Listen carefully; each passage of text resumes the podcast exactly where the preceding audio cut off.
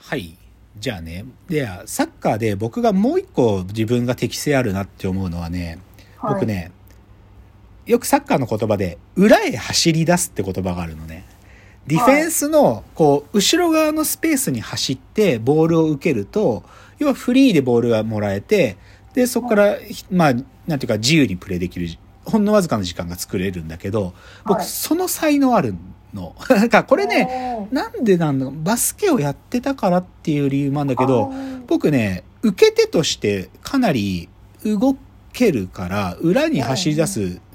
のは自分の中で自分のつ得意だなと思ってて、うん。だから、ある意味動き回ってかつ、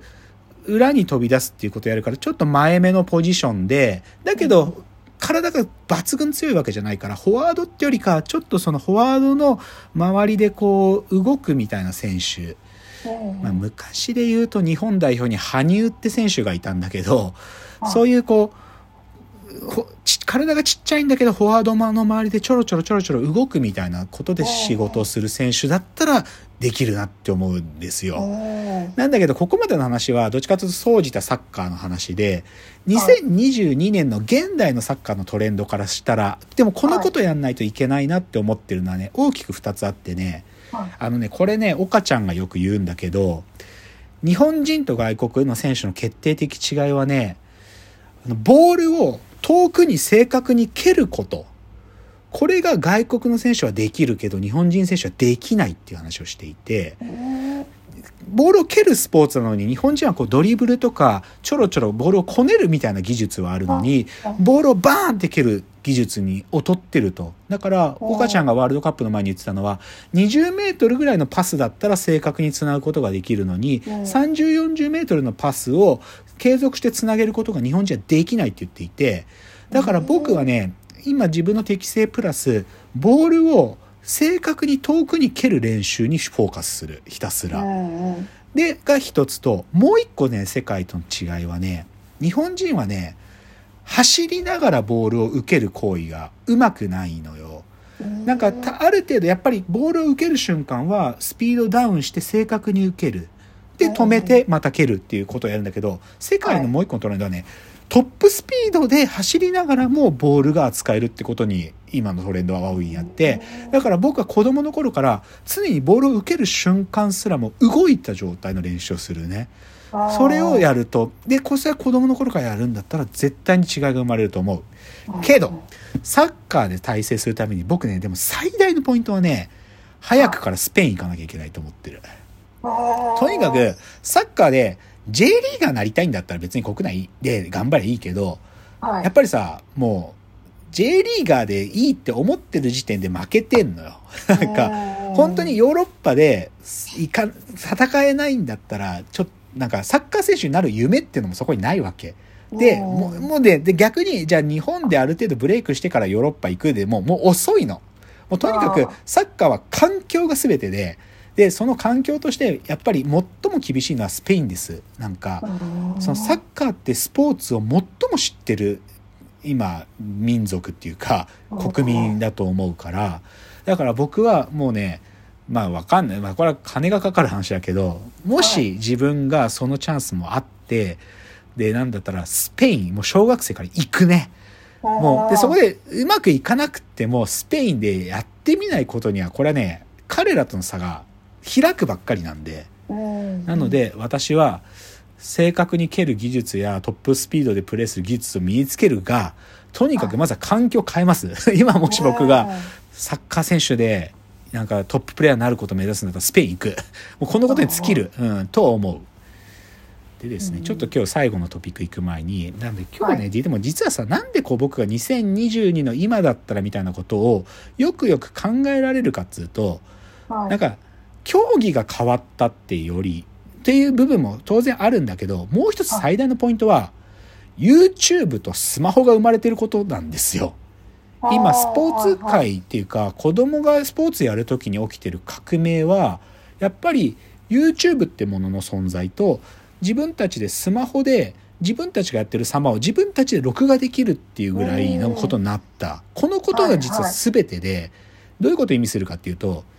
YouTube ってかさ、それまでのスポーツはさ、やっぱり僕はさ、コーチとか監督にさ、こういう投げ方しろとかさ、こういう動きしろとか、こういうフットワークの練習しろって散々言われてたけど、うんそもそもでもそれなんでその練習すんのってことを理解してないわけよ。なんかもうこれ、監督がこれやれって言ったらこれやるんしかないわけ。なんかそこに疑問持つみたいなこともやっちゃいけなかったの。まあ、ぶぶこ怒られるし。けどさ、YouTube で今いろんな、じゃあサッカーについて教える、プロ選、元プロ選手の動画とかさ、野球について科学的に考えるアマチュアの人が作ってる動画とか、ボールの回転数こうやるとよくかかるとかさ、そういうことで試行錯誤の集積が YouTube に今いっぱいあるわけ。だからべぶっちゃけスポーツやろうこの競技やろうと思った時その YouTube ひたすら見るとかもしくはプロスポーツ選手の実際の試合の映像とか繰り返しそれで見れるわけよ。うんでするとあこれこうやってんのかもなってある意味その高頻度での自分の PDCA がうん。自分で YouTube で回せるわけ。でさらにそれを実践してみた映像をスマホで録画しておくとあちょっと違うのかもな。投げ方こうした方が見えづらいんだなとかいうのを創意工夫自分でできるわけよ。うん。つまりこれ何意味するかっていうとコーチが言ってること一つも信じなくていいわけ自分でできる。自分で検証できるしコーチが言ってることが非科学的だったり自分の体に合ってないなってことを自分で理解することできるからいや俺その練習すると俺壊れるからやりませんってことできるわけ。うん。なのでだから今日僕は野球やバスケやサッカーも今だったら YouTube っていう装置があるのでうん。だから僕は今2022年版にバージョンアップしたアプローチ取れるっていうのが今日の話の実はこう裏に支えてるロジックはここにあるのね。っていうのが最大の話であった上でじゃあ最後の競技。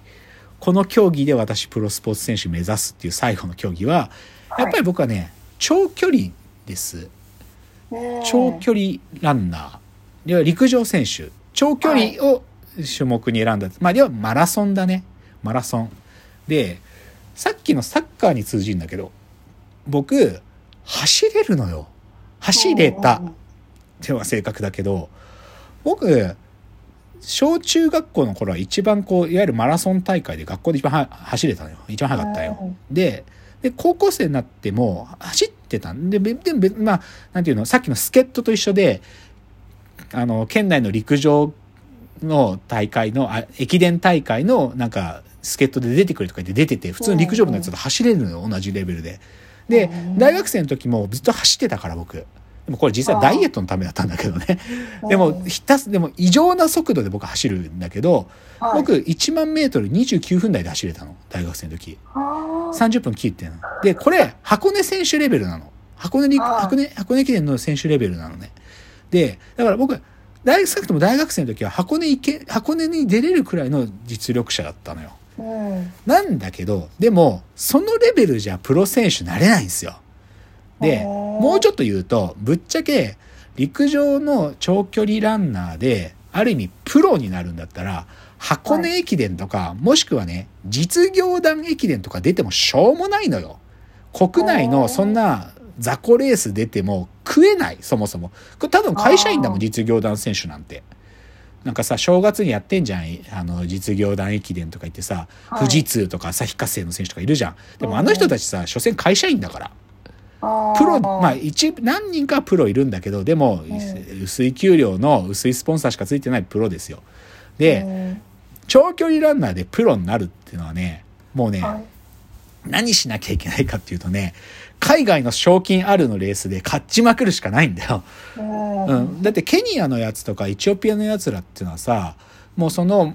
駅伝っていうかマラソンシーズンが秋頃から始まった時にら、はいもう世界中のその賞金ある特にヨーロッパだけどねヨーロッパのレースで勝つとめちゃくちゃ賞金出るから、そのレースで賞金取るためにもうバンバカ出てそれで勝つことしか考えてないんだよ奴らは。うんそのさ奴らと給料もらってさなんか正月のさ日本人しか出てこねえさ駅伝とか出てさ国の中でわーわー言ってもさかそいつら勝てるわけないじゃん。だから僕はとにかくなんか走ってたけど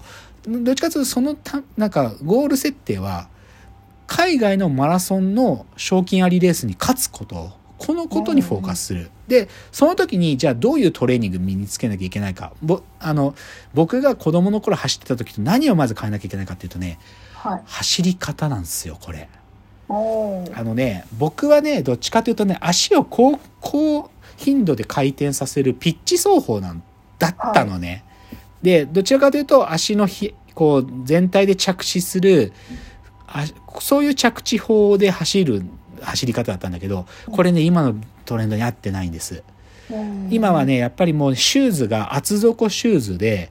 その、どちらかというとストライドがでかく、こう、推進力を生むような走りをしないと、その厚底シューズの良さ活かせないんですよ。うんで、その時に足の着地は、こう、かかとというよりか、むしろ足の前の方、フォアフットって言うんだけど、フォアフットで着地する走り方を身につけないと勝てない。もう。ぶっちゃけ今日本人でじゃあ大迫傑とかあの、はい日本で一番今の記録持ってる子とかは間違いなくこのフォアフットの走り方を身につけて記録が出るようになってるんですよだから僕は今子供に子供になったらこのフォアフットの走り方を練習するしかないんです。うん。でその時の練習法は分かっていてあのですね裸足で走る練習なんですよ。うん、裸足で走る練習をする。裸足で走ると、そろーりそろーり足を着地するんで、もしさ、裸足で走ろうとした時、かかとで着地し人間でしないのよ。ガツンって痛いから。絶対にうん、そろりそろりってさ、裸足でこう歩こうとするとさ、つま先の方で歩くでしょ、絶対。